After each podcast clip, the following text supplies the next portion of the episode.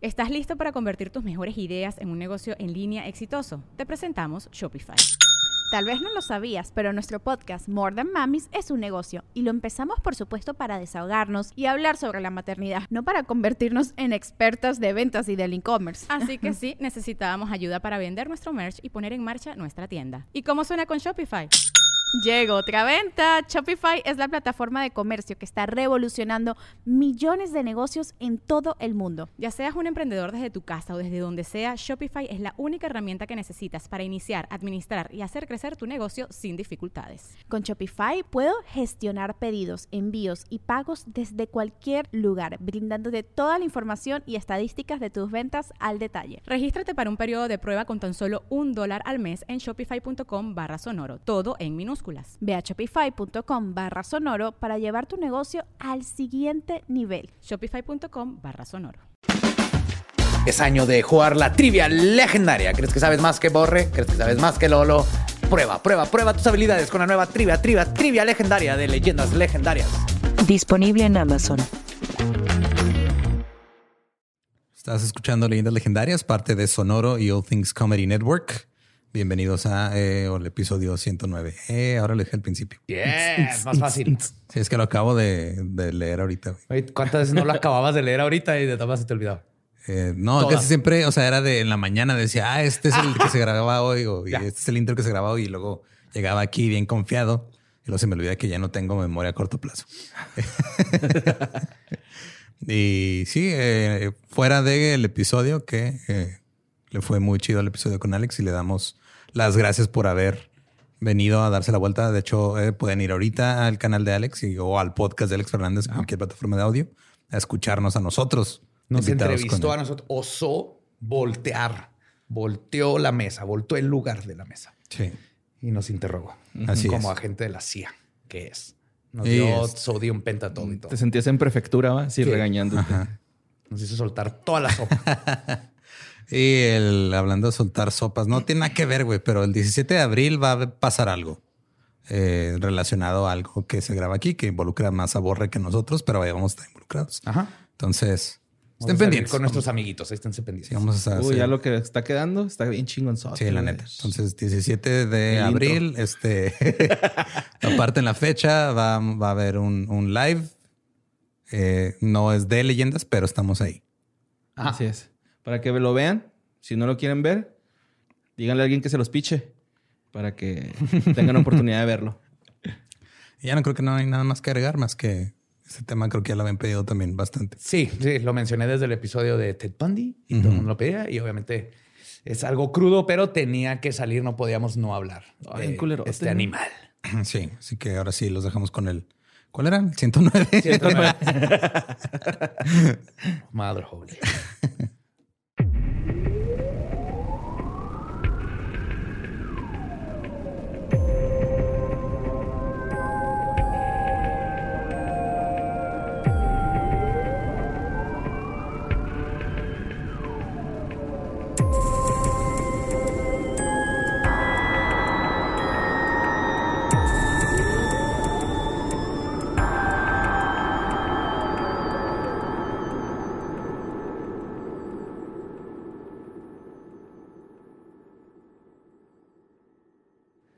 Bienvenidos a Leyendas Legendarias, el podcast en donde cada semana yo, José Antonio Badía, le contaré a Eduardo Espinosa y a Mario Capistrán casos de crimen real, fenómenos paranormales o eventos históricos tan peculiares, notorios y fantásticos que se ganaron el título de Leyendas Legendarias.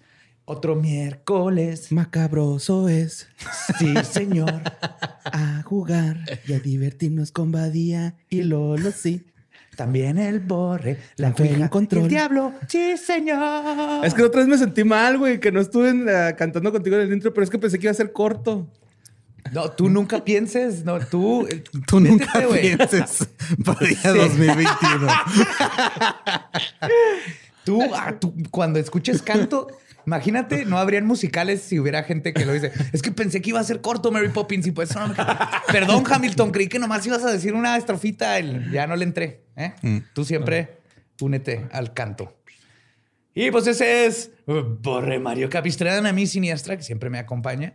Y a mi diestra, Eduardo Lolo Espinosa. Una de mis fobias sería actuar en, de mis fobias sería actuar en un musical. ¿Les había platicado eso?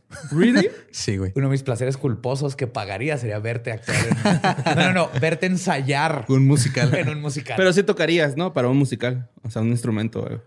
No, pero eso ya no estaría en escena, güey. O sea, ya estaría en el orchestra pit. Ahí no tengo pedos. Ok. Mi Ajá. pedo sería así de repente estar... O sea, que tú cantes. así. Sí, o sea, estar actuando en un musical, güey. Decir, no, no, gracias. Tres vergas, Eso güey. estaría cura, güey. O sea, me gustan los musicales, pero verlos de Estar en lejos. uno. Ajá, estar en uno. No, gracias.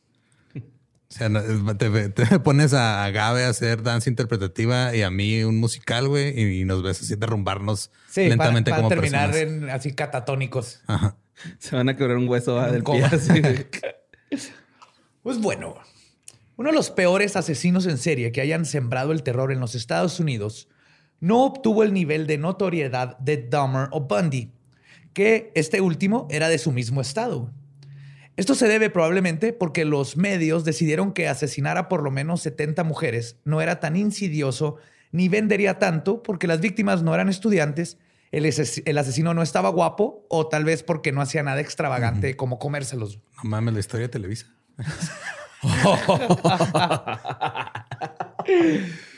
Pero hoy se conoce la historia de este monstruo y sus espantosos crímenes, que duraron por lo menos 20 años. Hoy les voy a contar la historia del Green River Killer, Gary Ridgway. Gary Ridgway. Esa sí no le sigas la rola. No. güey, mames. Ay, apenas iba a. Gary Sí, no, Ridgway ya no, no se merece un No hay que musical. hacerle jingles a los asesinos en No. serie, por favor, güey. Gary Leon Ridgway nació el 18 de febrero de 1949 en la ciudad de Salt Lake, en Utah, en los Estados Unidos. Uh, mormón. Sí, pues, pero no, Ok. Ajá, no terminó mormón. Su padre, Thomas Ridgway, era descrito como un hombre pasivo y trabajaba de conductor de camiones. También era conocido porque constantemente se quejaba de las prostitutas que veía alrededor de la autopista 99, conocida como el Pacific Highway, en un área específica que se conocía como The Strip, que era el área de su ruta que hacía al recorrer. Qué era- raro que un camionero se esté quejando de que haya Sí. sexo servidores. Y era constante, güey. O sea, estaba el Ajá. Gary de seis años y él, mira, las prostitutas son eh, la decadencia de la civilización y constantemente, güey. La madre de Gary, Mary, era una mujer autoritaria y castrante que trabajaba en ventas.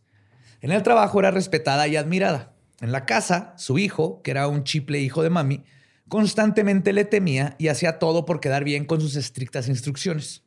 Pero esto no era fácil. Gary era un niño tímido que tenía problemas de memoria, dislexia y múltiples alergias. Esto causaba que no le fuera bien en la escuela, lo que en turno causaba que su madre lo regañara constantemente. Te dije que te acordé, te dije que te fuera bien, pero no me acordé, mamá, perdón. En 1960, la familia Ridgway se mudó al suburbio de Kings County, en la ciudad de Washington, al sur de Seattle, muy cerca del aeropuerto internacional SeaTac. A pesar de que Gary batallaba mucho para aprender a leer y tuvo que repetir en múltiples ocasiones grados escolares, su padre notó que sí era muy bueno con actividades manuales. Así que comenzó a, enseñarse, a enseñarle cómo arreglar el carro de la familia. Y era como un hobby que hacían. Órale. Y se hizo muy bueno. Lo Ajá. hizo mecánico. Pues como- qué chido que, le- o sea, que el papá dijo, ok, mira, estás bien pendejo para leer, pero vente. Chingado, güey". no sabes decir peculiares, güey, a la verga, güey. Te voy a meter de mecánico.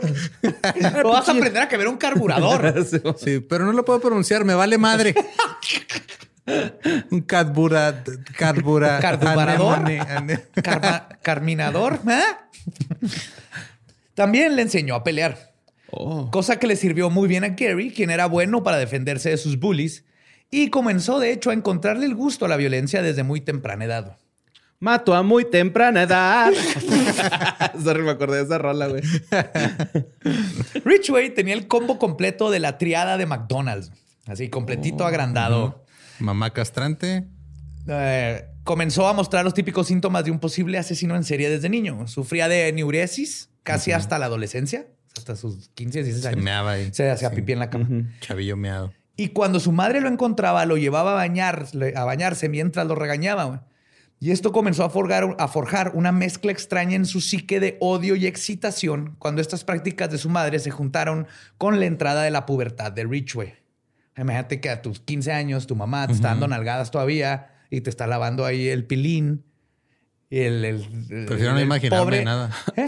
Prefiero no imaginarme nada, gracias. Ahora Despierta el asesino que en mí dormí. Mientras se le va parando así, su jefa lavándoselo. Eventualmente Chifla. comenzó a provocar fuegos, quemando varios garajes. Y eventualmente se graduó a matar aves con sus pistolas de bibis. Se graduó. Sí. Es que es que ajá, se graduó. Y después mascotas de la colonia. En una ocasión, y ya están las tres. Maltrato animal, este, Miadas. Neuresis miadas y quemar cosas. Quemar cosas. Piromaniaco. Piromanía. ¿Y la jefa, no? ¿También es una? No, no. No es una, pero sí, sí. Más bien el, el tener una jefa o un jefe así, o sea, madre castrante, padre ausente, los niños empiezan a, a, este, desarrollar este tipo de... La, de el- cosas. la tría de McDonald's. Ajá. Pero es por culpa de cosas sociales y crianza y todo eso. All right. En una ocasión mató al gato de su madre encerrándolo en un refrigerador hasta que se asfixió. Pero el trauma que vemos este, con muchos asesinos en serie que tuvieron madres castrantes de amor-odio, rápidamente lo envolvió y se deshizo el gato para no hacer enojar ni poner triste a su mamá. Entonces ya que tiene este problema. O sea, odian a la mamá, pero al mismo tiempo es tu mamá Ajá. y la quieres amar. Entonces, como Kemper. No sabía si matarla o, tratar de ganarse su amor. Y esa fue su constante lucha hasta que eventualmente... Digo, o sea, no, no sabía si amarla o decapitarla y cogerse su cráneo. Eso fue al último, ¿no? le, tomó, le tomó bastante tiempo llegar a, a esa conclusión. Wow. Y estas desviaciones de conducta fueron creciendo y cuando le pegó por completo la pubertad, comenzó a mezclar el sentimiento que tanto le gustaba de hacer cosas malas y no ser atrapado con su sexualidad. A sus 14 años le gustaba espiar a sus vecinas y masturbarse fuera de sus ventanas. Ah, no mames. Y como es común con los asesinos en serie de este tipo, todo el acto se convirtió en una obsesión. Y justo en esta etapa tan importante para el desarrollo de un ser humano, Ridgway contaba con la falta de atención de su padre y una madre que lo, que lo sobredisciplinaba, pero no en lo que contaba. Entonces lo veían hacer pendejadas y nunca lo corregían, más que con cositas que a la mamá le molestaban en la casa. Ok. Sí, o sea, llegaban acá a decirle, oiga, señora, su hijo mató a mi gato. Ajá, literal, sí Y llegó a pasar. llega así, ¿por qué no le dijiste buenas tardes a que te está acusando de asesinar a su gato? Sí, así No es. Ajá, porque no limpiaste el baño. Ajá, en lugar de, de decir, mi hijo tiene un problema y tengo que buscar ayuda. Entonces, eventualmente, sus fantasías crecieron hasta que eventualmente, y para ese, este punto, inevitablemente, cruzó la línea. Wow, tienes otro adverbio ahí. No, siento que me faltó uno. Es que nomás Estaba era, rapeando. rascándome. Si tienes más adverbios, todavía. Un adverbio más que nomás me eran dos, pero el- empecé no leyendo y usé eventualmente dos veces por culpa de eso. Ya ves pasa Vamos con Olo y lo encontramos un chingo de adverbios en su cajón, güey. Se lo está cuidando un amigo. ¡No son míos! ¡Yo ni sé pronunciarlos, mamá! Los únicos pasatiempos que tenía Richway era ir de pesca y explorar el bosque alrededor de su casa. Comenzó a cargar un pequeño cuchillo de cacería negro con el que hacía sus expediciones. A sus 15 años se topó un niño de 6 años que estaba vestido de vaquero ahí en la colonia. Ok. Lo convenció de que lo acompañara al bosque a construir un fuerte y el pequeño lo siguió. Una vez que Richway había llevado al pequeño vaquero a una zona del bosque que conocía bien, lo tomó del brazo, lo tiró al piso y comenzó a apuñalarlo en repetidas ocasiones, perforándole uno de los riñones. Después de esto, Richway se levantó y dijo mientras se reía, y cito, siempre había querido saber lo que se sentiría matar a alguien, Ok. No, este. a sus 15 años. Ay, güey. Y luego huyó a su casa y se escondió en el sótano, eh, cagado del miedo, como para que, lo fuera, que se fuera a dar cuenta su mamá. güey, Sí, Ay, no mames, me manché de sangre. Me va a regañar mi mamá, güey. No dudo que así es, es bien común. Las eso. rodillas, ¿no? De lodo. sí. Man, Rompí el pantalón, puta madre. Eso me pasaba con el uniforme, Güey, esos de, de rompevientos. Los que vivieron en los 90 se pusieron de moda los rompevientos y en, en el Instituto México nos pusieron de uniforme de deportes. No mames, te- te- cualquier resbalón o algo y se madreaban y luego me regañaban porque están bien caros. También los pantalones de deportivo normales, ¿eh, güey? Se, se Aguantan caían, un se- poquito más. Aguantaban un poquito más. Ajá. Estos hasta en duelas. eh. Ajá, eso sí. Este, total, que se queda ahí, güey. Espérate, tus canchas tenían duela. Tenía un gimnasio. Sí, de hecho. Nomás en ¿Tenía el gimnasio. gimnasio? Sí, Había tiene una un cancha de básquet Donde están los el túneles patio. que llevan al seminario. Uh. No mames, güey. Sí, señor. Yo los vi. Sí, es cierto, no me acordaba de ese detalle. ¿No sabías? No, güey, pero... Es que está cruzando la no calle está bien. Sí, está con- cruzando, ajá, pero... Pues, güey, es el seminario y hay niños, güey. Ahí estuvieron mis sobrinos. Hijo, güey, no. Ya están cerrados, ¿eh? Desde hace un Ah, bueno. chingo. Un chingo. Están... Lo que yo vi es como una entrada y lo habían como piedras ahí caídas. Yo también entiendo tu preocupación. Pero están, cer- están clausurados. No pero van, a- en su no van a ahí entrar, pasaron morrillos de seguro, güey. No van a entrar ahí sacerdotes salvajes por el túnel como aliens. Por lo menos no por ahí. Ya van a entrar por la puerta en un carro. Ajá. A pedir Pues sí. diezmo. Ah, pues total que dejó ahí al vaquerito desangrándose en el bosque. Por suerte, un profesor de primaria que estaba por el área escuchó los gritos de dolor del menor y logró encontrarlo y llevarlo a un hospital a tiempo para que lo salvaran. Ay, yes, güey. Sí. El vaquerito, güey. Sí, el niño vaquerito. Pero el niño no pudo escribir a su atacante más allá de que, y cito, era un adolescente que se reía estrenduosamente mientras me apuñalaba. Güey, qué culera descripción. Qué pinche trauma de toda la vida. no Sí, güey. mames. Ajá. Yo creo que ya no se volvió a vestir de vaquerito. No, ya ha de ser bien, ha de ser bien No, desconfiado ese cabrón, güey. Si estaba vivo. Yo creo que sí, güey. Digo, aparte le ha de tener. O sea, si todo el mundo le tiene miedo a los adolescentes en cierta parte de su vida, güey. O sea, cuando eres menor que ellos, les tienes miedo porque no mames, son los grandes y me van a pegar. Cuando eres mayor que ellos, porque van a ver tus inseguridades y te van a decir, ah, Sí. ese señor, mira, pinche Oh, señor. no, es un adolescente feo". hormonal. Fuck. Y si eres su papá o mamá. No, peor, güey. Pobre. Entonces, sí. Esta experiencia cambió por completo a Ridgway. Se obsesionó con la muerte de una mujer que fue encontrada estrangulada en su colonia, coleccionando los recortes de periódico del crimen como un ominoso este, portento de lo que iba a pasar. Igual que Dahmer, comenzó a especializarse en esconderse en el bosque para espiar a posibles víctimas y fantasear sobre lo que les haría. Pero a diferencia de Dahmer, y quizás lo que hizo a Ridgway uno de los asesinos en serie más peligrosos, es que tenía paciencia un chingo de paciencia. A pesar de que la fantasía de matar estaba evolucionando y desarrollándose en algo más grande dentro de él, Ridgway se graduó de la prepa a sus 18 años sin ningún incidente violento. Y al poco tiempo se casó con su novia de la prepa, Claudia Craig, a quien conoció cuando ella trabajaba en un restaurante de comida rápida. No mames, tenía morra. Sí, sí, los dos, Sí, chavitos. Ajá. Tuvieron una relación estable hasta que Ridgway decidió enlistarse en la naval y fue enviado a pelear en la guerra de Vietnam. Como es común, la vida militar le hizo bien a Ridgway y sí le tocó participar en varias ta- batallas. Pero más que la guerra, lo que él disfrutaba era visitar los prostíbulos. Pues sí. Clásico. ¿no? Que te dice tu papá, eso es malo, eso es malo, y lo primero que haces Vas. cuando te rebelas, ajá. Sus visitas con prostitutas eran casi compulsivas y eventualmente contrajo gonorrea en dos ocasiones. Wow. Estoy Gonorrea doble, güey. Sí, Como se lo curaron y, otra otra vez. Gonorrea, parce. Esto hizo que Ridgway odiara a las prostitutas diciendo que era culpa de ellas por ser impuras. Claro. Y, Sí, luego continuó yendo con ellas y teniendo sexo sin protección. Es que este güey las enamoraba, güey, ¿no? Para tener así sexo gratis, güey. Ah, Sí, claro, ¿no? Llega con cupones. El güey llegaba así, neta, tengo un año queriendo sacarle a trabajar y no se deja, güey. Ah.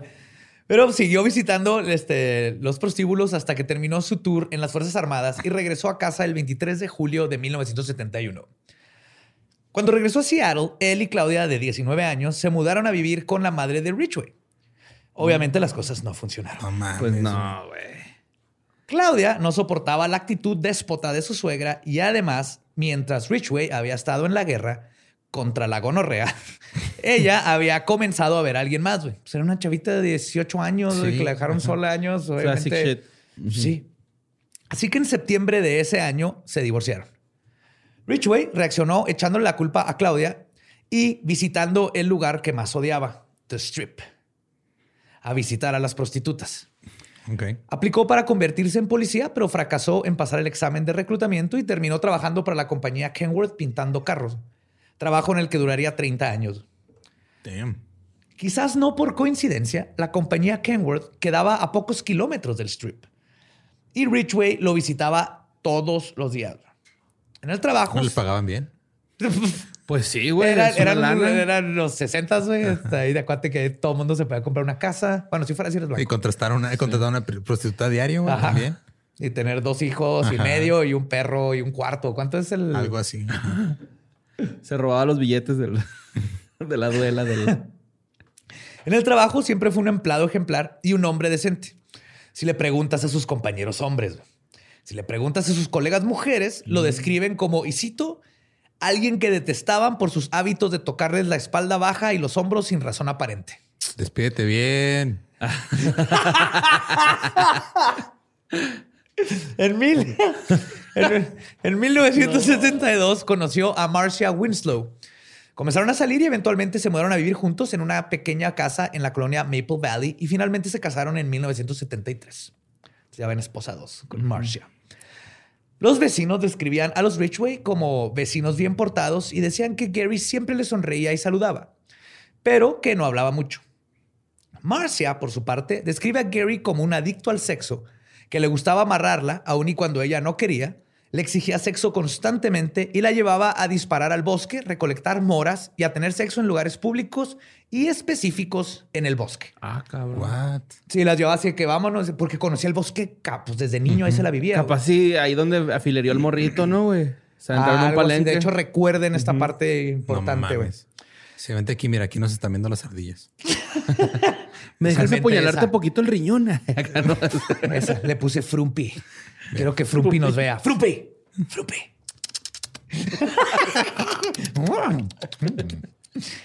En septiembre de 1975 nació su hijo Matthew y Ridgway, dentro de todos los recuentos, era un padre atento y afectivo. Ok.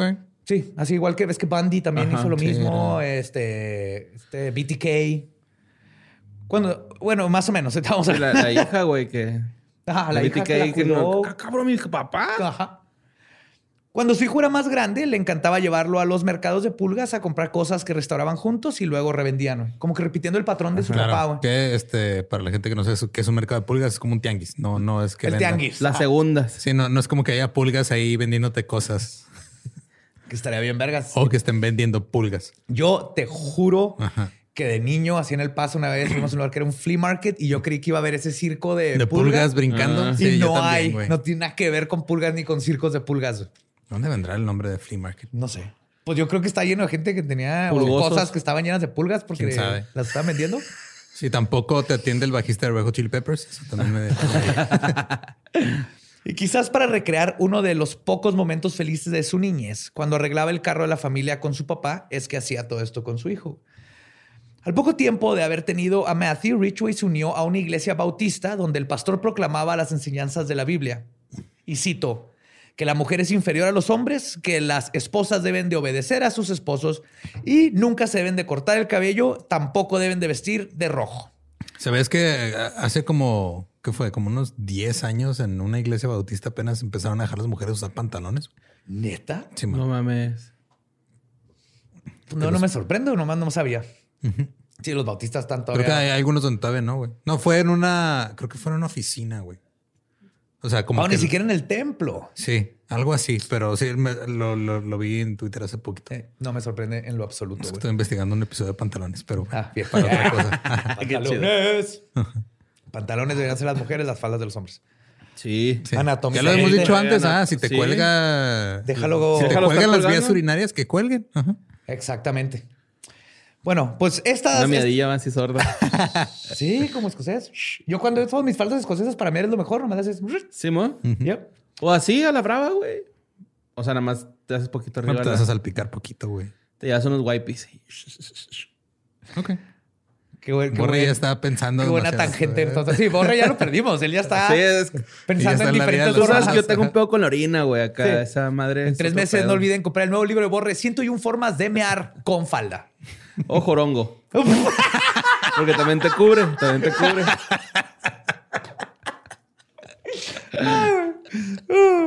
Pues bueno, estas, estas filosofías de la iglesia obviamente resonaron con Ridgway y comenzó a surgir una nueva faceta de su vida.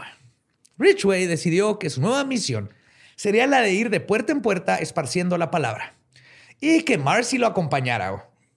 No le preguntó, nomás le dijo, vas a venir. Casi diario iban de puerta en puerta tratando de convencer a la gente de la palabra de Dios. Además, Ridgway comenzó a leer la Biblia todas las noches. En ocasiones lloraba mientras lo hacía. En otras ocasiones se tornaba violento con Marcy cuando leía algo que él sentía que acusaba a Marcy de ser una pecadora. Wow. El lado violento mi, mi esposa preparó tocino hoy. Tengo que darle. usó prendas con, con fibras mixtas. Oh, no. Que para los que no saben es un pecado mortal. Lean la Biblia, ahí viene. Si mis traen rayón son- con ajá. algodón, te vas a ir al infierno. Chequen Mis sus pantalones calcetines. tienen algodón y pol- poliéster. Ya estás en el condenado. infierno. No Condenado. mames. Sí, también comer cualquier marisco es pecado mortal. No, pues ya. Pues, ajá. Por eso, Tanto que te gusta el camarón, borre. Tanto. el fiesta. El lado violento de Richway, de Richway comenzó a mostrarse cada vez más seguido. Se enfurecía cuando le cerraban las puertas de las casas que no querían ser molestados por alguien que llega a despertarte a las 9 de la mañana en domingo para hablarte de un Dios que no pediste que te presentaran. Desahogándose, va. Eso te hace mal. Sí, no, mames, Al principio está- era, era gracioso y, le- y les, les hacía cosas siempre con Les educación. hacía cosas, Ajá. ok. Y tienes que aclarar que. O sea, salía y con educación, así de que, a ver, no, no creo en esto, es que yo creo en otra cosa y les platicaba y solitos se asustaban, siempre educadamente. Pero llega un punto en donde ya es así que ya, Sí, ya. güey. Salía ya con su, con su máscara de, de diablo, güey, acá de cuando. De hecho, una vez salí en así como una bata cortita, como a medio muslo y así medio abierta el pecho. Ajá. Y salí con una cerveza, mi cigarro y así con la batita nada más. Este, Qué buenos días, ¿qué pasó? No, nada, este, le dejamos aquí nomás un papelito y se fueron. Así, póngame, ah, no traigo las manos descubiertas, las póngalo ahí abajo. Métalo aquí. Se voltea, güey. Con la rayilla los aprieta. con mis nalgas. ¡Tú! El músculo. Sí. En otra ocasión, después de estar leyendo la Biblia por horas, sin previo aviso, puso a Marcia en una llave con su brazo y comenzó a estrangularla.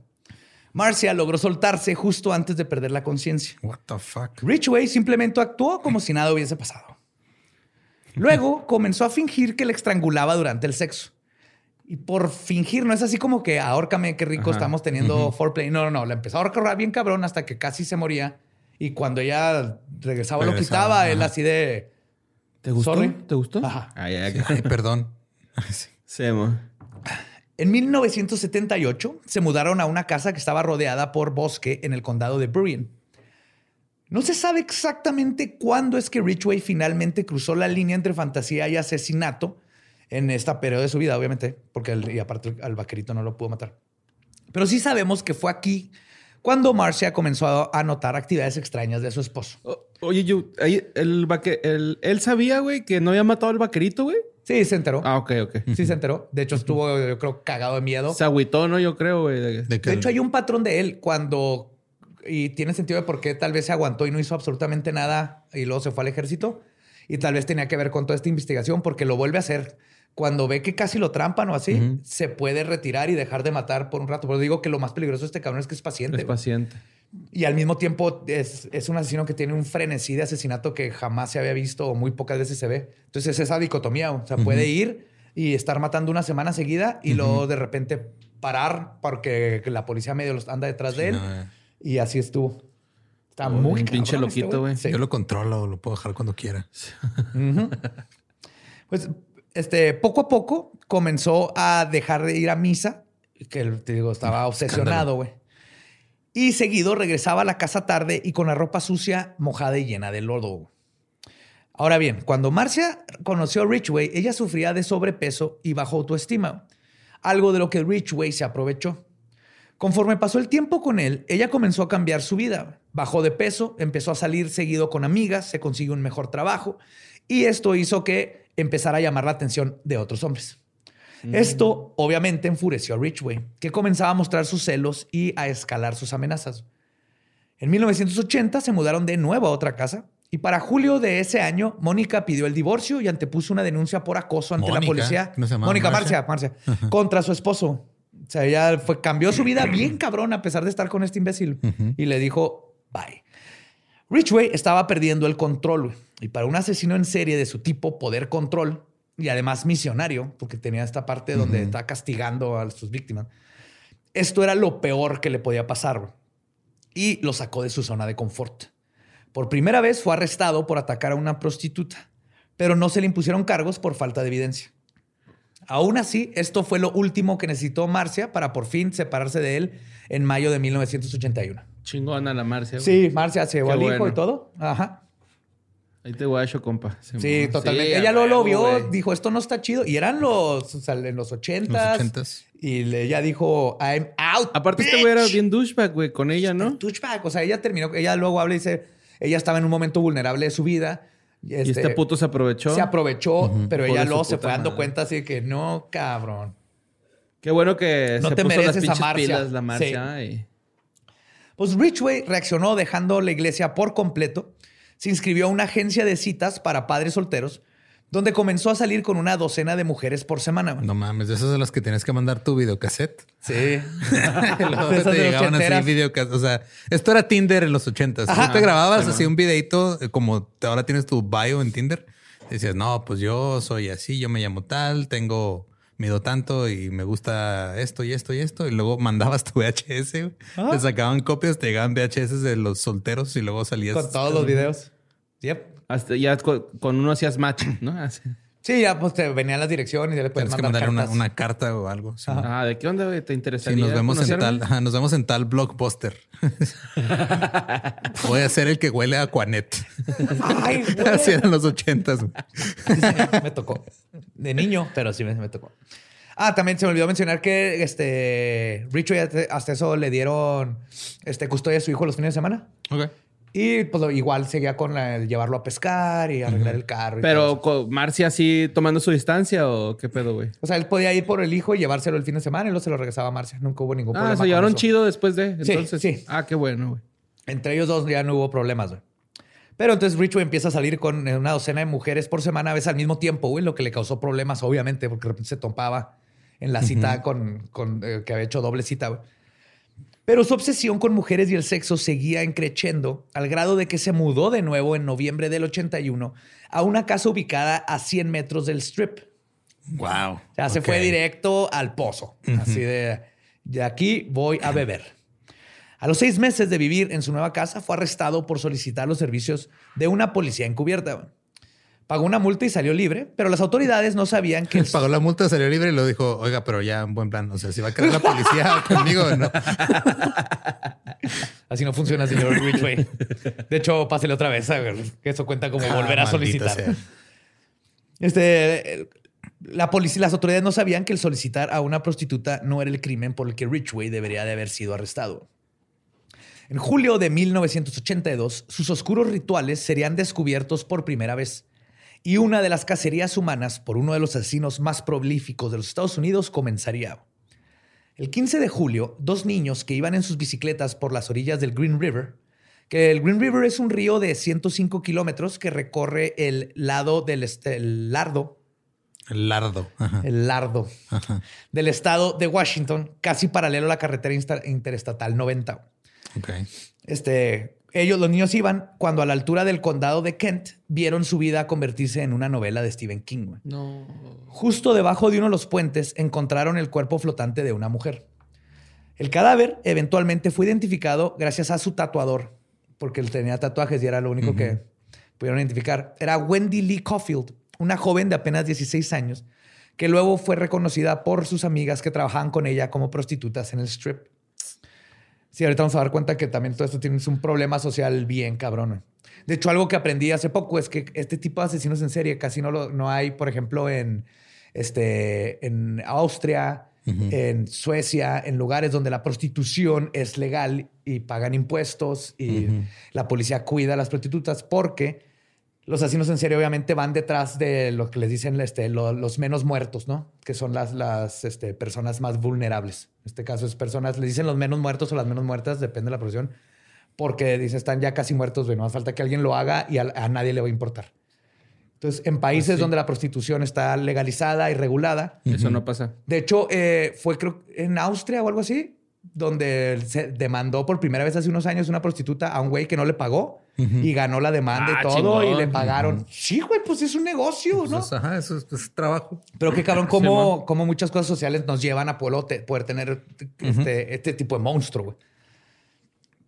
Ah, pero entonces le digo, eh, un mes después y un día después de que yo cumpliera mi primer año de vivo, el, el 12 de agosto de 1982, un hombre encontró otro cuerpo flotando en el Green River a 300 metros hacia el sur de donde se encontró el de Wendy.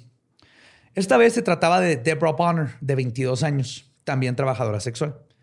La investigación de este caso fue asignada al detective Dave Reich- Reichard, Reichert. Reichert? Reichert. Dave Reichert. Se escribe Rei- Reichert. Richard. Reichert. Reichert. Riker. Dile Eh, Dave. Dave. Tú dile el Richard, el Ricochet. Ricochet. Dave Ricochet interrogó a más de 100 personas, pero no llegó a nada. Tres días después, un hombre que estaba pescando se llevó el susto de su vida cuando salió a la superficie la cara de una mujer con los ojos abiertos. Cuando pescó una E3 en el río. Necrofilia. Al principio pensó que era un maniquí. Comenzó a jalarlas a su leanchita, pero lo único que logró es que se volcara y cayera al agua, güey. Oh, fuck. Fue ahí, junto al presunto maniquí, que se dio cuenta que era un cadáver. Aterrorizado, nadó, nadó hasta la orilla, donde se quedó tirado en shock. Hasta que un señor y sus hijos lo encontraron y lo llevaron a hablar a la policía.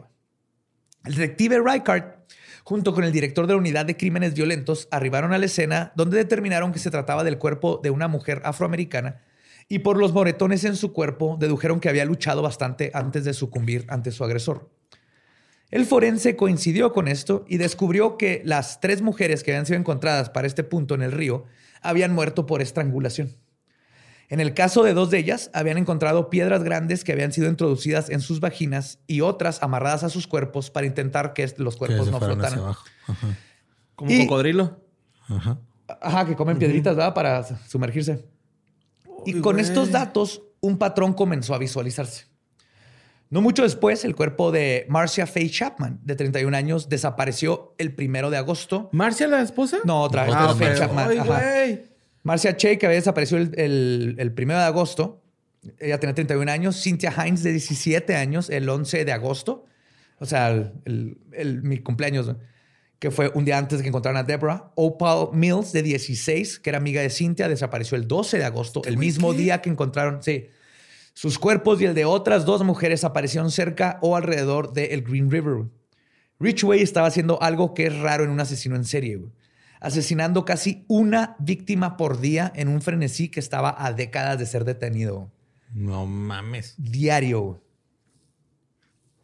Yo todavía no puedo aprender a tomar agua todos los días, güey. Eh, no, Lolo, hazlo, güey. Eso es bien malo. O sea, también tirar prostitutas a un río, güey. Es, súper malo. Pero, güey, ah, cabrón, es un Es un chingo, güey. chingo, güey. En esta época, el fenómeno de los asesinos, asesinos en serie era ya conocido, pero las autoridades del condado King aún no asumían que estaban tratando con uno. No los culpo todavía.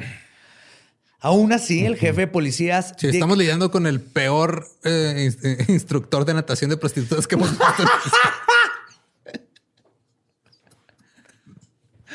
Tráiganme a Peter Giri. Peter Giri. ¿Qué pedo? ¿Le sigue dando clases de natación a las prostitutas? No, va. Sí. Pero no se me ha ahogado ninguna. ¡Fuck! Es un asesino en serie. Gracias, Peter Giri. Las, las golpeaba y ni a golpes entendían, güey. No mames, güey. horrible, güey. Pues, el jefe de policías, Dick Krasky, había conformado un departamento especial compuesto de 25 agentes para investigar estos casos el 16 de agosto, justo desde que se encontró el tercer cuerpo. O sea, Fuck, ok. oficialmente decían, es una acción serie, pero en chinga el jefe de policías ajá. dijo, a ver, voy a hacer un, un task force, esto está raro. El periódico The Seattle Times sacó un artículo donde habló de otras cinco víctimas, todas prostitutas y todas encontradas estranguladas entre el 21 de enero y el 18 de junio de ese año. No había forma de estar seguros de que todas estas víctimas estuvieran conectadas con un mismo asesino, pero Seattle comenzó a tener mucho miedo y al mismo tiempo mostrar desdén general. Porque como siempre los crímenes estaban sucediéndole a las más vulnerables y no estaban sucediendo en los suburbios. Las que sí estaban preocupadas eran todas las mujeres que trabajaban en las calles de The Strip, que no tienen otra opción más que seguir arriesgándose para poder darle de comer a sus familias o pagar la renta. Y luego había un, un- un problema aquí bien grande, güey, porque muchas tenían nombres falsos. Entonces luego encontraron los cuerpos y a la hora de identificarlo no sabían quién era de veras porque nadie sabía su nombre verdadero. Sí, o no querían hablar de- con la policía porque no confiaban en la... eh, Fue lo que más tardó la policía, güey. De hecho, aquí si alguien no va a odiar es a los policías. güey. Pero batallaron mucho porque no confiaban en ellos y no, lo- no, los puedes, no las puedes culpar, ¿no? Entonces ellos llegaban y, oye, platícame. Y así que, no, no, yo no, yo no, yo no soy prostituta, así que no te vengo a arrestar. Quiero agarrar un... No, yo no, No, voy a hablar no, pues yo contigo. no soy prostituta. Pig. Ajá. Soy Marcia Sex. no, como los que se ponen show, que hacen comedia. Durante los próximos dos años, las desapariciones de mujeres alrededor del strip continuaron. A pesar de que no todas las víctimas eran trabajadoras sexuales, la prensa comenzó a manejar la narrativa de los asesinatos llamándolos, y cito, los asesinatos de prostitutas. The whore murders. Ni siquiera the Fuck. prostitute murders, era the whore. Ah. Se rompieron la chompa, ¿verdad? Pensando. Sí. Y mostraron indiferencia al grado de que incluso comenzaron a implicar que ellas, y cito, se lo buscaron Verga, güey. No mames. en la prensa. Mientras tanto, los asesinatos y el problema de los clientes que se aprovechaban de niñas apenas comenzando su adolescencia, que no tenían otra opción más que prostituirse, era ignorado por la sociedad. Por otro lado, la policía, contrario a lo que normalmente vemos, sí estaban haciendo su trabajo. Para este punto habían cuestionado a más de 300 personas e incluso involucraron a John Douglas, güey, de Mindhunter, de la Unidad de Ciencias del Comportamiento del FBI, quien les hizo un perfil. Y cito, el asesino de Green River es un hombre de edad media, seguro de sí mismo, pero impulsivo, inseguro, perdón, de sí mismo, pero impulsivo, que seguro se regresa a las escenas del crimen para revivir sus memorias. Sin duda conoce el área y muy probablemente tiene pensamientos religiosos profundos. Sí. Ah, este güey es una verga, va, güey. Siempre Sí. así, bien certero, güey, lo que dice. Pero ahorita vamos a ver que, que estos nomás son una guía. Simón. Incluso Douglas agregó que probablemente el asesino tuvo o tendría algún interés por trabajar como policía. O sea, sí está cabrón. Fuck. Sí está cabrón. Aún con este perfil, la policía no estaba más cerca de capturar al asesino. Más cuerpos eh, comenzaron a seguir saliendo durante el año de 1982. Se detuvieron misteriosamente entre enero y febrero del 83, pero que continuaron en marzo de ese año. Lo más probable que haya sucedido durante estos meses de ausencia del asesino es que el 23 de febrero del 82, Gary Ridgway había sido arrestado al encontrarlo tratando de contratar a Kelly McGuinness. Fue dejado en libertad después de ser cuestionado sin que los oficiales sospecharan de él. Pero otra vez, pues nomás. Sí, nomás lo dejaron ir. El problema es que luego apareció muerta Kerry McGuinness, pero ya llegaremos a eso. Y posiblemente fue esto lo que obligó a Ridgway a básicamente bajarle a su pedo por unos meses, por lo que este, por lo cercano que estuvo de ser atrapado. Y esa no fue la primera ni la única vez que sucedió. güey. Cuando Kai Pister, de 16 años, desapareció después de subirse al carro de un cliente, su novio reportó el incidente y describió el auto como una pickup verde oscuro a la policía. La misma pickup fue descrita por la amiga de Gail Matthews, de 24 años, el 22 de abril, que también fue vista por última vez subiéndose a ese automóvil con un hombre descrito como de unos 30 años o más. Unos días después, en el mismo motel de donde había desaparecido Gail, Mary Malvar, de 18 años, se subió a un carro y desapareció. Su novio Richie, o novio diagonal pimp, no, este, alcahuete, siguió la pickup hasta que la perdió. Cuando fue a reportar el incidente, cuatro días después, la policía sospechó de Richie. Obviamente, güey. Pues sí, güey. Se tardó ajá, cuatro días o sea, en reportar. pero aún así fue a reportarlo, lo cuestionaron y lo dejaron ir por falta de pruebas. Saliendo de aquí, hasta eso, Richie dijo, fuck you, no van a hacer nada. Entonces fue con el papá de este, su novia y su hermano y decidieron ir a buscar A la troca en el vecindario donde la había perdido. güey. El 3 de mayo la encontraron, estacionada frente a una casa en la calle Military Road y hablaron a la policía del condado de Des Moines. La policía tocó la puerta y les abrió Gary Ridgway. Se comportó elocuente y educadamente, negó siquiera haber acudido a una prostituta en toda su vida y le recitó pasajes de la Biblia. güey. Pero pues ahí estaban las evidencias de que lo habían atorado por. Pues es circunstancial, güey. Circunstancial, nomás le- lo habían atorado por, por tratar de comprar una prostituta, eso no, no queda en tu récord. Y ahora, pues nomás alguien dijo que, ¿Qué chance fuiste que tú? chance esa troca es la que vio llevarse, o hasta ahorita. Ah, por eso van a, chingada con este pinche. Y les habla todo. Y la policía, convencidos de que un conocedor de las escrituras no podía ser un asesino, lo dejaron en paz sin siquiera llevarlo a la comisaría para hacerle más preguntas. Y para agregar estupidez a la pendejada, tampoco le avisaron a la fuerza especial del asesino de Green River de este sospechoso que acababan de conocer, güey. O sea, ni siquiera fue para, oye, pues mándalo ahí para que el- tal vez les interese. Se sabe la saber". Biblia, güey. ¿Cómo, ¿Cómo te atreves a pensar que una Yep. persona que conoce la Biblia. Ya ni con el orejudo hicieron eso, güey. De perdida había ahí un recorcillo, ¿no? Sí, güey. O sea, No, no, acá para nada, güey. De hecho, tiene ojos como de zarigüeya, güey. Así chiquitos y pegados a la nariz. Ah, ese y güey. un bigotillo, ajá. De Will Ferrell, así cara de Will Ferrell. ¿no? Ajá, sí. Ridgway había burlado a la policía enfrente de su casa y eso le dio más confianza para seguir con sus asesinatos. Y lo demostró el 8 de mayo de 1983, cuando la policía encontró el cuerpo de Karen Ann Christensen, de 22 años. Ridgway había cambiado completamente su modus operandi en este caso. Carol Ann, para empezar, no era prostituta y fue encontrada postrada, sentada, frente a un árbol, con una bolsa de papel sobre su cabeza dos salmones cuidadosamente acomodados alrededor de su cuello. What? Yes, dos salmones. ¿Salmones? Para el pescado, el pez. Sí, ok. Salmón, dos salmones. ¿Pero así el filetito o el pez? No, el pez entero, así, dos. ¿Por qué importaría si trae el Porque qué rico. Está tratando de perfilar al. Ok. ¿va? Si lo cortó, sí. quiere decir que tiene Sí, conocimiento. no de- mames, de- los de- osos ya aprendieron a usar bolsas. No, pero si está fileteado, pues ya dices, ah, güey, pues es un güey que trabajó en una marisquería, ¿no? o que pescar. compra todo, que tiene membresía de Costco, De que tiene membresía Ay, güey. Pero ahí no se acaba. Tenían los dos salmones. Y sus manos estaban dobladas sobre su estómago y estaban sosteniendo dos salchichas gigantes. Dos, What the fuck? dos sausages, tenía un sausage en cada mano. Además, había una botella de vino vacía balanceada sobre su abdomen. Ok. Por más extraño, ¿eh? Me está perturbando un chingo, güey, este güey. O sea, de verdad me está dando culo con él, güey. Lo. Ahí les va, güey. Por más extraño que parezca, la razón por la que hizo esto fue por remordimiento. Verán, el modus operandi de Ridgway era muy preciso. Primero, estrangulaba a sus víctimas porque, y cito, era más personal y gratificante que dispararles, dijo en una entrevista.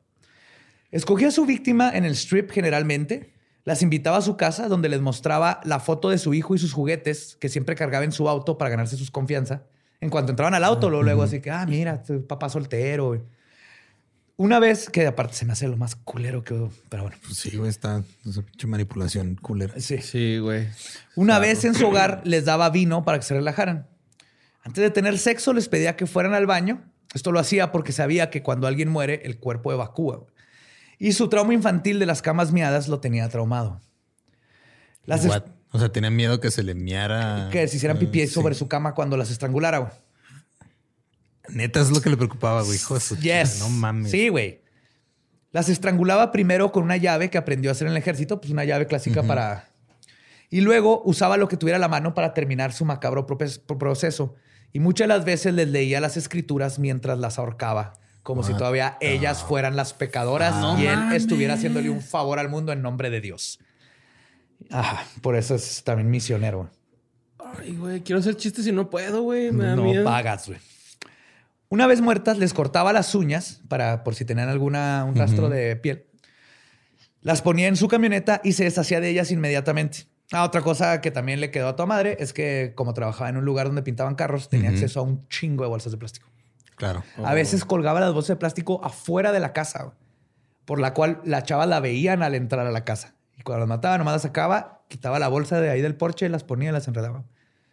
Así de quitado de miedo, de cualquier... Y sí, nunca pintó su cualquier to- empatía. ajá, nunca pintó su camioneta de otro color. No, nunca, güey. Wow. Nunca. Ok. Ah. Y una vez muertas, les cortaba las uñas, las ponía en su camioneta y se, se- se deshacía de ellas inmediatamente. Su ropa y bienes los vendía en, en este, en las los usadas. y en- markets. ajá. Siendo un asesino psicosexual de poder control, las dejaba en lugares donde podía visitarlas cuando quisiera, güey, ejerciendo este poder falso que sentía. güey. Otra forma de ejercer su poder sobre sus víctimas era regresando a las tumbas para practicar necrofilia. No sé Te cuántos dije, episodios habían, sí, totalmente, güey. Yes. Sí, güey, qué Es- pedo. Este güey está. Es poder control, ajá, es, es otra forma, es una forma de sentirte en poder y en control aún después de la muerte. Honestamente, ya, o sea, en este punto ya me perturbó más lo del salmón y las salchichas que la necrofilia, güey. De hecho, va- creo- es lo que más va a tener sentido ahorita. Lo hizo para como distraer el modus operandi, ¿no? Parte de. Ahorita ves. Ajá. Muy Sí, bien. así de, ah, Estoy orgulloso de ti, Watson. Las mujeres que lo habían hecho enojar por una razón u otra eran enterradas en lugares más remotos como, y cito, castigo. Y nunca las visitaba. Eran así como olvidadas. What? Ok. Y a diferencia de otros asesinos en serie que coleccionan trofeos de sus asesinatos, el cuerpo de la víctima era el trofeo de Ridgway. Entonces no tenía, nunca encontraron Se no encontraron nada, tenía nomás pero iba y iba y los, visitaba las los visitabas, ahí estaba su trofeo. Era... Regresando al caso de Karen Ann, él había hecho una amistad con ella. Pero el 3 de mayo, cuando fue a su casa, Carol le dijo que tenía prisa y se tenía que ir. Esto enfureció a Ridgway, quien la mató sin haberlo planeado antes. La agarró, la ahorcó y la mató. La llevó al lugar donde la posó para diferenciarla de las demás, junto con ajá, para, con- para confundir a los detectives, pero para que como que él, él necesitaba de que ella no es como las otras, ¿no? Ajá. El salmón y las salchichas las puso para traer animales al cadáver Que se lo comieron. y que se lo comieran, exactamente. Y según el mismo Ridgway... Y, el vino para que llegara un tecatillo, ¿no? No, el vino es porque se- es la botella que se estaban tomando güey, y fue como una ofrenda de, del, Ah, no de perdón. De hecho, está cabrón. Y cito, dijo Ridgway, le puse la bolsa en la cabeza, me acosté en sus piernas y lloré porque la había matado. Es la única vez que Ridgway se arrepintió de haber matado a, a una víctima. No porque no lo planeó. No, aparte era su compita, ¿no? Sí. Para finales del 83, el sheriff Von Thomas pidió ayuda a los líderes políticos del condado para que elevaran el presupuesto de la Fuerza Especial. Le dijeron que no, porque a los que pagan impuestos no les gustaría que, usaran, que los usaran, y cito, para investigar los asesinatos de putas. Wow. El sheriff les contestó diciéndoles que si no hubieran clientes como ustedes los políticos, no, existiría la prostitución.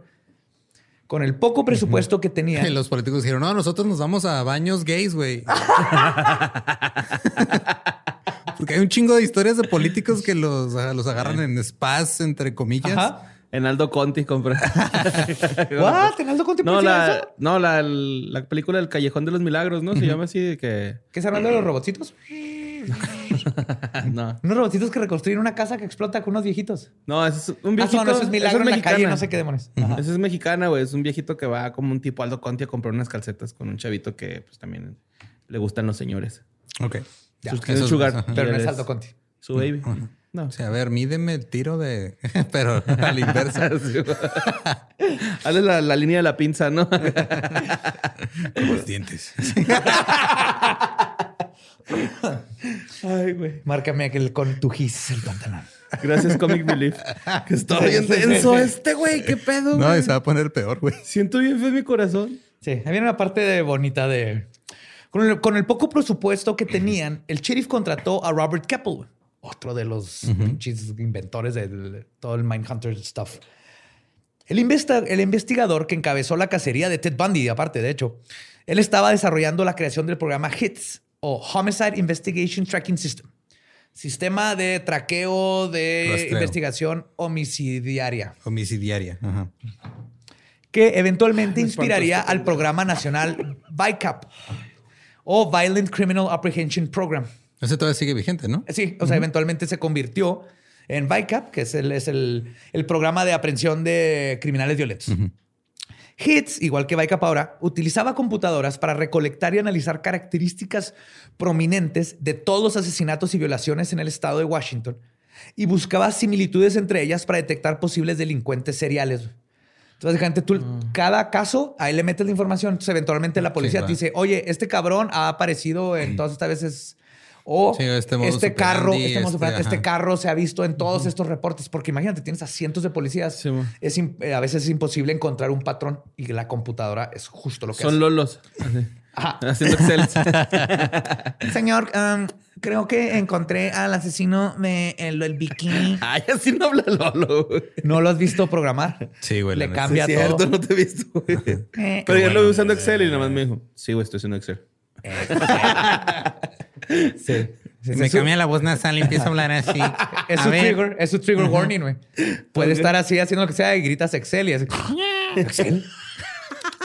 Así como perrito de la pradera se levanta. Como Velociraptor. ¿Alguien dijo Excel? ¿Tablas? No, usando Fue Un hits. VLOOKUP. Usando hits y con una nueva estrategia formulada por Keppel, la policía comenzó a categorizar a los sospechosos por este, diferentes categorías. Vaya la redundancia. La A, por ejemplo, eran las personas que- conectadas a las víctimas o que estaban en el área de su desaparición cercana. B y C tenían menos conexiones, D iba bajando. Pero era gente, por ejemplo, la BIC que tenían suficientes cosas como para ser investigados. Pero a la hora de separarlos así, era más fácil enfocar y darle prioridad a exámenes de ADN, por ejemplo, a los sospechosos de categoría A. Y una vez que eliminas a todos ellos, te pasas a la B y luego a la C. Para no gastar recursos que no tienen, para no perder tiempo, porque tarda tiempo los laboratorios. Durante este proceso de la investigación, Keppel tomó la palabra del mismísimo Ted Bundy y accedió a hablar con él para que le ayudara a perfilar al Green River Killer. Oh, güey. Te estaban probando de todo, güey. Y después le el primer, que- el, el actual Hannibal Lecter era Ted. Bundy, güey. ¿Qué onda, Ted? ¿Qué andas haciendo? No, aquí ya no me puedo escapar de la cárcel otra vez, güey. Pues, ¿qué pedo? Estoy bien mamado. Pero fuera de este un dato interesante de que seguramente el asesino estaba enterrando nuevos cuerpos en lugares donde la policía ya había buscado y encontrado a otros. El perfil de Bundy no ofreció nada que no se haya postulado antes. Fue interesante que Thomas Bundy logró de sí meterse a la cabeza del, del asesino. Pero el, este, el perfil de Bundy no ayudó mucho y estaba increíblemente eh, contaminada con su propio ego. Pero sí agregó que admiraba y estaba celoso del éxito del Green River Killer, güey. ¿Bundy? Porque era Bundy. Porque dijo, es de mi misma ciudad y todo, y este güey no lo han atrapado y lo está haciendo muy bien. No mames, así como cuando Elvis conoció a los Beatles, ¿no? Haz de cuenta, güey. En 1984, la Fuerza Especial finalmente logró obtener una computadora, güey. Wow. Una, güey. En el 84. Y gracias al programa diseñado por Adamson, Keppel, Thomas y Revell, por fin se logró el primer avance sustantivo en el caso. Hitz analizó todos los datos que le fueron dados y arrojó un nombre, Gary Ridgway. Su nombre aparecía en reportes que decían que había sido arrestado, había estado en compañía de una de las víctimas, tenía una pickup verde oscura, intentó estrangular a una mujer, pero lo soltaron porque dijo que fue en defensa personal. Esto pasó, güey What? Una prostituta Ajá. llegó a pedir ayuda, le dijo que lo trataron de ahorcar y él dijo, es que me mordió. Y les enseñó la mordida. Y la policía así de que, nada, defensa personal. Ah, güey, douchebags, güey. y luego el güey se echó ácido de batería en el putos. brazo para que se le quitara la evidencia cuando fuera a trabajar. De la mordida. No mames. Sí. Chato loco. Pinche loquito. Pero tenían todas güey, estas sí, cosas. güey. Pero te digo, no, no, no es por pendejo a la policía aquí, es de que, bueno, fuera los güeyes que no reportaron la vez de la camioneta. Es que, pero son reportes que están por todos en papel, güey. Güey, neta, a esta altura de leyendas me doy cuenta que a las autoridades les falta un poquito de juicio, güey. Así. Tantito, güey, tantito acá. Bienvenido al mundo, Borre. Sospecha- sospechar, güey, de perdida, güey, ¿no? O sea. Completamente, güey. Y aquí, aquí lo ves, esa, ese sesgo de... Es un señor blanco totalmente católico, súper religioso, nomás iba por una prostituta, a todos nos pasa, ¿no? Ajá, y sí. tienen ese sesgo de él no puede ser. Como con Dahmer, que estaba y era pobrecito señor blanco, hay que protegerlo del gueto. Y él era el depredador. Sí, es muy común que pase. Qué culero, güey, neta, güey. Pero también hay que darle crédito a gente como este Douglas y que pues y toda la, la compañía, porque era, empezaron como con 40 el Task Force y les fueron quitando dinero, dinero. El último eran como cuatro, güey. Y seguían y seguían y seguían sin lana. Pues ve lo que tardaron en conseguir una pinche compu, güey. Pero el punto aquí Chingo. es que el único problema con que les dijera que era Richway es que Richway no coincidía con el perfil. No había sido abusado físicamente niño, tenía un hijo, tenía un trabajo estable y estaba a punto de casarse de nuevo. güey. Lo cual les quiero decir que los perfiles sirven para darte una idea, más no es el 100%, Ajá. que no contaron con lo que iba a pasar después y cada asesino en serie es diferente. Aún así, los detectives decidieron que eran demasiadas coincidencias para ser ignoradas. Mientras un grupo comenzó a seguirlo, a, a Ridgway, el detective Matt Hanley fue a cuestionar a la ex esposa de Ridgway, a la segunda, a Marcia, quien no solo confirmó muchas de las sospechas de los detectives, sino que hizo una conexión sobre su relación con Ridgway que seguramente la hizo vomitar poquito dentro de su propia boca. Todos los lugares, todos los lugares en los que su ex esposo insistía en llevar en el bosque para tener sexo, eran lugares donde habían encontrado cuerpos de víctimas. Te dije, Lo güey. que indica que muy probablemente Richway llevaba a su esposa a las tumbas de sus víctimas para tener sexo con ella No mientras revivía sus crímenes. Tan barato que sale el motel, güey. Pinche se pasa. No, pero es que era, o sea, yo me imagino que hasta de perrito, güey, para no ver la cara y decir, aquí maté al Sí, vaquerito, él güey. está ¿Sabes pensando, cómo? O sea, él está reviviendo su fantasía. sí, güey, sí me cae. Y cuando ya no Ay, tenía, cuando este empieza güey. con lo de la necrofilia y todo eso, ya no tenía con quién ir y revivir esto. Entonces Ridgway fue arrestado. güey. Su casa fue investigada, pero no se encontró nada que lo conectara con los crímenes. Durante su interrogación se mantuvo firme y calmado e incluso pasó una prueba con detector de, de mentiras. Porque es un psicópata, güey. Él no le, no le afecta en lo absoluto, güey. Que solo cambia tu... Detecta tus niveles de estrés. Entonces tú le dices, ¿la mataste? No, es lo mismo que decirle, ¿te amas Ridgway? Sí. O sea, no tienen este, estos niveles de estrés por, por la misma sociopatía. Lo único que lo conectaba con los crímenes físicamente eran pedazos de pintura para auto seca que fue encontrada que correspondían con pedazos de la misma pintura que se encontraron en varias víctimas del crimen. Pero pues, era pintura blanca, güey, no era como que tiene ADN. Tomaron muestras de su saliva y cabello y lo dejaron ir. El sheriff decidió no ponerle cargos esta vez porque estaba seguro que en la corte no iban a poder ganar. Y si él salía inocente y luego lo volvían a agarrar de a de veras, podría, ya no lo podrías enjuiciar por los mismos crímenes. No hay poder más grande que la Dijeron, negación. vamos a esperarnos hasta que tengamos algo más congruente. Más pruebas. Ridgway se salvó de nuevo. Su nueva esposa, Judy Lynch, quien nunca le creyó nada a la policía y solo dijo que si le, se le hizo raro que un día desapareció el tapete de la sala, güey. Ok. ¿Qué pasó con el tapete de la sala? No, nada, no. Ah, bueno, no te preocupes. O sea, haga de cuenta que como que sí cae un cuerpo así enrollado, pero no, pues qué sé por qué ese. No, es que era de oso. Igual no estaba bien muerto el oso. Se levantó y se fue. Oye, olió salmón ahí, dijo. Y le llegó el rumor de que había salmón y Salmón y salchicha. sausage. Sí, güey. Dijo, ahí, ahí vengo. Ay, güey, este episodio Ah, sí, está... está bien cabrón. Y de hecho, este, se me olvidó mencionar una parte muy importante. Una de las veces que fue a volver a tener sexo con uno de los cuerpos, su hijo está dormido en la camioneta a 10 metros de distancia. No, güey. A ver. Y otra de las veces llegó, subió a una chava ahí del strip con el hijo en el carro. Se fue así como que, ahí venimos, hijo. Regresó sin ella, la había estrangulado y matado. Y cuando el hijo le preguntó, ¿dónde quedó la, la muchacha del, de la pared? Algo así le dijo. El hijo este, se fue a su casa, mijo. Y se fueron. No, güey. Así, de cabrón, no le importaba. Y le preguntaron, si tu hijo te hubiera descubierto, ¿lo hubieras matado? Dijo, no sé. Creo que sí. No mames, qué pedo. Sí. Así, no, no, pinche Richway. Por eso les digo que es lo peor y no tiene la notoriedad que muchos otros porque no es, no es flashy, güey. No, pero es un hijo de puta, güey. Completamente, güey. Digo que fue arrestado no, y lo dejaron ir porque no querían echar a perder. Entonces Richway se salvó de nuevo, güey. Y pasa lo de la esposa. Este, esta vez se mudan otra vez en el 88 a una casa en el condado de Des Moines, eh, donde Richway se convirtió en el autonombrado zar de las prostitutas. estaba obsesionado, estaba preocupado. Los vecinos lo describen como obsesionado con ir de puerta en puerta para informar a la colonia sobre qué, quién y dónde estaban las prostitutas y el peligro Ajá. de ellas y cómo habían infiltrado la colonia, Wow. güey. Entonces, así, mira, ves ese carro allá, ahí de seguro hay una prostituta. Sí. Hay que tener cuidado porque son bien peligrosas y eso se la pasaba haciendo con toda la colonia. güey. Del equipo original de investigación del Green River Killer, dos murieron de cáncer y dos de estrés. Para 1991, la fuerza especial constaba solamente de un solitario investigador, Tom Jensen. Durante los próximos 10 años, el caso del Green River Killer se convertiría en el caso más grande sin resolver del estado de Washington. Menos cuerpos comenzaron a ser descubiertos y se comenzó a asumir que el asesino había muerto o había sido arrestado por algún otro crimen. Pero el consenso general fue de que nunca sabrían quién es.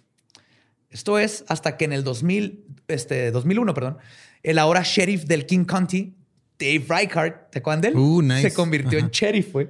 Lo logró el Lo maldito hijo logró. Lo logró. Dave, Dave, Dave. Decidió reabrir el caso para hacer uso de los nuevos avances en la tecnología de ADN. Conformó una nueva fuerza especial con seis elementos, incluyendo expertos en ciencia forense. En septiembre de ese año, los resultados del laboratorio regresaron. Y sin duda alguna, el semen encontrado en las primeras tres víctimas pertenecían a Gary Leon Ridgway. El Green River Killer, ahora de 52 años para este tiempo, fue arrestado en el estacionamiento de la planta donde seguía trabajando sin oponer resistencia. No mames, y desde los 20, güey, andaba tir- tirando Sí, cuerpos. Sí, no hay forma de saber cuántos. Los fiscales le ofrecieron un trato. Si confesaba todo y les decía dónde habían más cuerpos, no le aplicarían la pena de muerte. porque a huevo que se le iban a dar, porque ya lo tenían a fuerzas para tres. Y de hecho dice, un, eh, de hecho el, el sheriff Dave dice, la neta yo prefería en ese, para mí era más, más importante justicia y paz para las familias que la pena de muerte para este güey. De todas yo sabía que lo íbamos a encerrar al cabrón. Entonces decidieron hacer esto. ¿Y sí confesó? El 5, sí. Sí, sí, sí. Richway, siendo el cobarde que siempre son este tipo de animales, güey, accedió.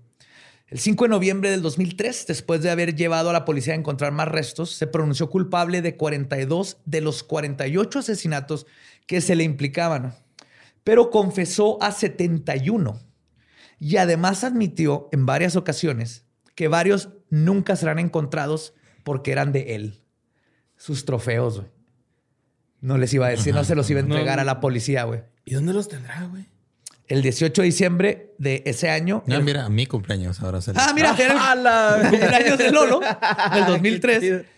El juez Richard Jones sentenció a Richway a 48 cadenas perpetuas sin la posibilidad de libertad provisional. Durante el juicio, Richway no mostró señales de remordimiento, sino que hasta que la madre de una de sus víctimas, Opal Mills, ¿no se acuerdan de Opal? Sí. le dijo que lo perdonaba, güey. Esto le quitó el poder que tenía sobre la familia. Y lloró. Y lloró, güey. Richway lloró, güey. Y el juez le dijo así que vale verga, te Sí, la nah, nah, chingada. Ah, vas, Sí. ¿Quieres llorar, pendejo? A ver, tráeme a todas para que te hagan llorar, güey. A ver si tú sufres Tráeme poquito de lo que... Si sufres poquito lo que sufrieron todos ellos por tu culpa. Sí, güey. Maldito No animal. mames, güey. 70, güey. Es un putero. Bueno, 42. Cu- no, legal, 71, legal, ajá. legal. De pero 48, 70, cabrón. él dijo que mínimo 71 más las que no iba a hacer. O sea, es mamón, güey. Y si estaba matando gente, por mínimo güey. dos años, estaba casi una diaria, nomás calculale. Si tú eres músico, es lo que metes en un toquín, güey. Chafón, güey. O sea, 70 personas Sí, estás güey. este, sobreestimando la, la escena musical de muchos lugares. güey. Ah, bueno, sí es cierto. ah, Estoy hablando por la de Juárez. Ajá. Bueno, pues hoy se encuentra encarcelado en la penitenciaría estatal de Washington, en Walla Walla. Ujú. Wala wala. Tiene Hola, 72 años. Y aunque nunca obtendrá su libertad, el verdadero número de sus víctimas probablemente nunca se sabrá. Y se especula que podrían existir restos de estas personas en el estado de Oregon o incluso hasta en Canadá, porque viajó en varias ocasiones. Se espera que algún día puedan ser encontradas y que la justicia se logre hacer en su totalidad. Esa es la historia de The Green River Killer, Gary Ridgway. Vaya datos perturbadores, ¿eh? ¿Crees, güey? ¿Tú crees? Sí, como nuevo, ya me canso de repetir y de lo mismo, ¿no? Pero Oye. aquí sí hay que darle crédito a la, a- la al chota. grupo de policía de, de detectives. Que se fueron haciendo cada vez más, más pequeños. Sí, güey, los iban pues porque no había, no había, no les querían dar lana. Y es que no también se te pone, esa- o sea, si lo ves desde el punto de vista de una, un, un departamento de policía, güey. Ajá. O sea, de que dicen, no mames, tenemos a 40 personas que están buscando a un güey que está matando a un grupo que históricamente no nos importa mucho, que nos causa a veces problemas. Pues mejor agarramos esa lana y los ponemos a perseguir a otros grupos que nos gusta perseguir. Siempre vamos a arrestar a marihuanos, vamos a Eso todo el a- mundo nos aplaude cuando Sí. les decimos, agarramos a 100 marihuanos. Oye, pero acaban de encontrar 100 prostitutas muertas allá. Ch, ch, ch, ch, ch, ch. Ellos se la buscaron. Sí, Pero los marihuanos están, este, el- el- andan este, quedándose arriba cuatro días y, y luego se van a hacer. Sí, exactamente. Oye, es el problema. pues, siempre. Siempre me da mucha curiosidad, por ejemplo, los asesinos que hablamos que eh, todavía están cumpliendo condena, güey. Ajá. ¿Cómo se portan allá adentro? O sea, No de- sé. depende. O sea, yo A sé que te da curiosidad para ver si hay manera de que vayamos allá y entres a darle un chingazo en la cara a uno. yo sé que esa es tu curiosidad que más te... Sí, ¿qué tan sí difícil es. es? A, mu- Pero- a muchos les va bien, como Kemper está toda Ajá, madre por porque, ejemplo. Aparte que él ya está serio. Pero él sí era carismático, güey, ¿no? O sea, él sí era así como que... sí. No, pues, es un mamón, eh, pero, pero el. Se lo verguiarán diario en la cárcel, güey. o- Obviamente. Y aparte, o sea, le sirve en la estructura. Tal vez le ayuda a, a, este. ¿Cómo se llama? A no, no tener a quién matar, obviamente. Eso ayuda. Pero lo que sí te, te tiene que poner contento, güey, es que, por ejemplo, alguien de la característica de, de poder control como Ridgway, el, el perder este, el quién es, que se empieza a olvidar la gente de él, que lo hayan agarrado, que alguien lo haya perdonado, empezar a perder ese poder que tiene sobre las víctimas o que tenía cuando él estaba libre haciéndolo, eso le va a doler más que cualquier otra cosa que le puedas hacer. Ok. Es, es el ego. es, Ya, lo único que ajá, le, lo de- es lo único que le pega a un psicópata. Lo desmadras desde, desde adentro. Desde adentro, porque un psicópata no le lo, lo puedes golpear, le puedes hacer mil cosas, el dolor no le va a importar y los insultos no le importan. Lo único que le va a llegar es cuando le pegas en lo que él sí le importa, que en este caso era el control y el poder sobre sus víctimas. Por eso lloró con cuando lo perdonaron. Fue así como, Pinche pendejo. ajá, o sea, obviamente, Sí. pero si tienen lugares de donde los puedes romper. Y pues con esa nota. No, pues bueno. Brillaste. Sí, sí. No, no duermo la noche, güey, cuando pasó en estos capítulos, como que me quedo acá overthinking y. Sí. Ah. Te puede quedar acá. No, pues eh, recuerden que nos pueden seguir en todos lados como arroba leyendas podcast. A mí me encuentran como arroba ningún Eduardo. A mí, como Mario López Capi. Y ahí me encuentran como Elba Diablo. Nuestro podcast ha terminado. Podemos irnos a pistear. Esto fue palabra de Belzebub. Los amo macabrosos. Manténganse curiosas, curiosos y maravillosas. Bye.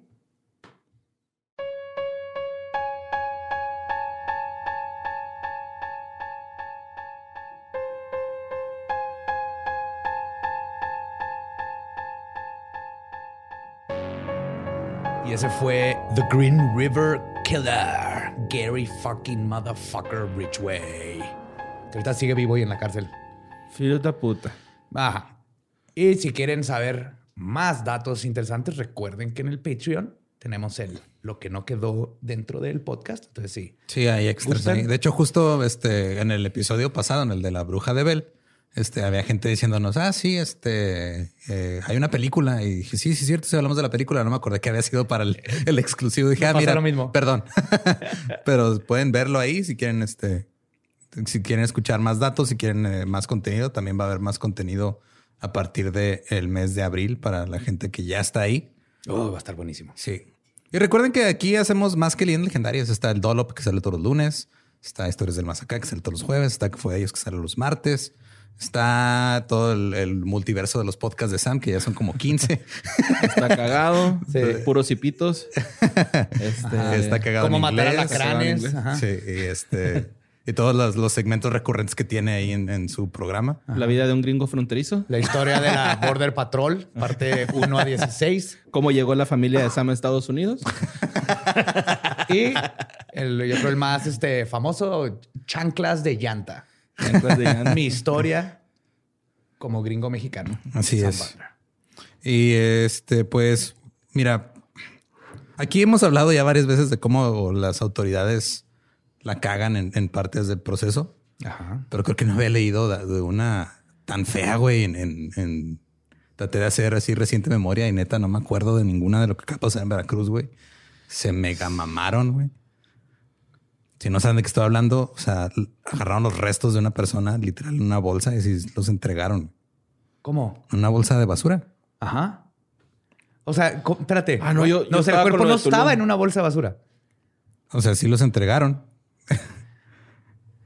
Wow. Yo del Oxxo, ¿no? Así. Yo te- no, el otro fue en Tulum, güey, ya me acordé. Sí. Eh, Justicia para Victoria. Sí, no, Sí. Lo, de, eh, lo de Victoria es otra cosa. Sí, de hecho, eh, de- o sea, digo, la policía de por sí tiene mala fama y luego intentan ayudarse diciendo que se murió una mujer cuando la estaban matando. O sea, no mames. Sí, claro. Y también tiene mucho que ver que no hay buen entrenamiento ni dinero.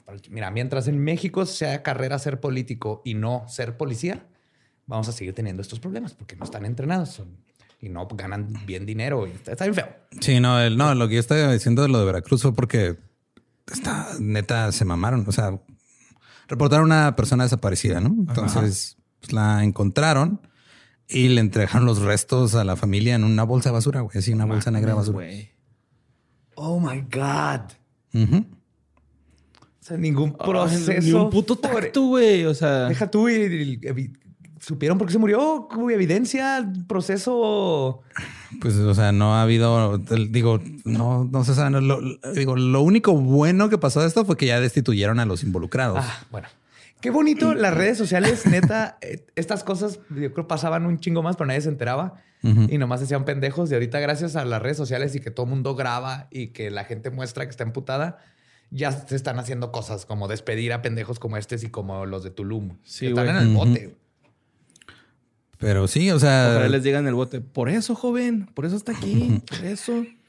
sí, o sea, porque digo, según la ley, pues te tienen que entregar los restos de acuerdo a las tradiciones y costumbres. Y, y, ah, como hay un manejo, un protocolario de los restos humanos, y estos no nos llegan a una pinche bolsa. Güey, es que... y- ¿Qué sentido común, güey? Es lo que iba a decir. Creo que no necesitas un protocolo No, para saber que no le entregas a alguien a su ser querido en una bolsa de basura. güey.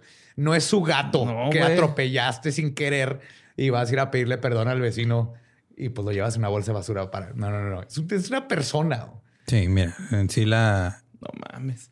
O sea, la, la- la fiscal de Veracruz dijo, ok, la cagamos, este, reconocemos que fue una violación a los derechos humanos el entregar el- a los restos del, del fallecido en, en bolsas de plástico y luego ya destituyeron al, al que lo hizo. Pero Aquí me intriga el plural de bolsas. ¿Venía en pedazos? ¿Lo encontraron en pedazos o lo cortaron en pedazos para porque no cabía completo en una bolsa de basura? pues mira, en la, o sea, digo, también la, hay una foto nomás donde se ve una bolsa de basura y la señora ahí recibiéndola y está de la verga. O sea, no, no les Si recomiendo es que ver en la eso. presentación en la que sea, güey. o No, sea, no, no. Sí. No, está bien ojete, güey. Está bien hojaldra, está inhumano. No puedo creer. No, güey, no. Ay, México. Sí. Ay, aparte, o sea, las bolsas ni siquiera estaban amarradas ni nada. O sea, no mames. Sí, se metieron restos humanos a una bolsa negra, se los llevaron a. Aparte de, Familiares de y- los sí. protocolos de higiene y todo Ajá. eso. Wow. Entonces, este Hasta me dieron agruras, güey. este no es una, no, no- no es una buena semana para verte, atra- para atravesarte a las autoridades. Nunca es una buena semana para atravesarte a las autoridades, No, pero ahora nos estamos dando cuenta el por qué. O sea, son dos, son dos casos diferentes, pero que este, en lugares diferentes, pero que revelan la ineptitud en, en todos los O niveles. sea, qué bueno que vea a alguien tomando fotos. Sí. Y pues ya, sí, digo, no, no, nomás era. Creo que Con eso tenemos. Sí, güey. Sigan grabando, graben todo. De hecho, si todos tuviéramos camaritas que cada vez son más baratas de en, la en los carros, también ayudaría un chorro a bajar corrupción y todas las mamadas con las que vivimos. Porque en México es, es como normal muchas cosas que hace la policía que no deberían de ser. Como pararte nomás porque sí y luego buscar Ajá. multarte. Revisarte nada más porque sí. Como subir a gente en trocas, güey. Cuando un policía te arresta, es su responsabilidad, tu seguridad. Es, yo creo, el único país en el mundo donde te No creo que sea el único, pero creo que es de los que se el dice. único primermundista. eh, que, que está aspirando a primer mundo que hace esas cosas, tal Sí. vez. O sea, no puedes poner a alguien en la. Es, es más, es ilegal en que la, te pueden multar por traer a personas en la caja de la troca o niños, pero los policías ahí meten a gente esposada, güey. Mete que choquen, se volque, se vuelque, Se vuelque. Se esté quemando y no puede Sí, hasta- pero son esas cosas que como que estamos entrenados a que eso es normal. No es normal. Y luego está en gacho que te suban a la troca, güey, y vayan al Oxxo que está por tu casa y ahí te ven todos tus vecinos amarrados a la pinche troca y te saludan todavía los pendejos. Dicen. Dicen. Sí, Ajá. dicen que es culero que te pases eso, ¿no? Ah, no, entonces, antes eran las trocas, pero tenían el... que La le- camper. La La camper, camper. le ¡Háblale a la camper! Te- estaba señoras. cubierta con un techo de metal. Pero creo que lo de las campers era más de acá del norte, güey. Eso Sí, no no, era, por no eso era común aquí en allá. Juárez, es lo que iba a decir, aquí en Juárez eran así las campers. Y luego, una vez nos- que nos metieron por un rave, estaba tan caliente adentro, y eso que era de noche, pero era en verano, Ujú. se le derritieron los viniles al DJ. Habíamos como 20 personas ahí. Estuvimos como dos horas. Y luego huele bien gente- gachota. Pues que la gente tuvo que empezar a mear en la puerta, güey, porque teníamos dos horas ahí, no, no se movían. Se le derritieron los vinilos y luego aparte el- el- empezaban a manejar y se, se notaba cómo le daban a los topes y así. Ajá, sí. No, no traes cinto de Sí, nomás por nada. chingar. Y digo, las autoridades se supone que no están ahí, nomás para chingar Ajá. al ciudadano. O sea, en Estados Unidos han visto, ¿no? Cómo te ponen la mano en la cabeza para meterte y todo el mundo dice, ah, sí, "Qué claro, criminal, pero, ¿por qué hacen pero eso? si eres blanco nada más. Bueno, claro, pero viene, viene dentro del protocolo. Ajá. Porque una vez que lo traes, ya es tu responsabilidad y si le pasa algo, te, se supone. Mira, problemas con las autoridades creo que nos hemos Ah, dado no, cuenta en que hay lados. un chingo en todos lados. Entonces, Nomás no entiendo Eh. que no hay el protocolo de no trocas, no trocas. Y graben todo, graben todo. sí, no, o sea, güey, también el respetar los protocolos que ya tienen ahí puestos. O sea, entregarle los restos de un familiar a alguien en bolsas de plástico, neta. No eso se está bien pasen de verga, güey. Sí, eso está bien culero, güey. Y si usted va escuchando este podcast en una patrulla, dígale al oficial pues le haga paro, ¿no? Que, su que tu seguridad es su responsabilidad. ahora que te tiene bajo custodia. Y nos escuchamos el próximo miércoles macabroso. Bye, Chota, si nos estás escuchando. ¿Estás listo para convertir tus mejores ideas en un negocio en línea exitoso? Te presentamos Shopify.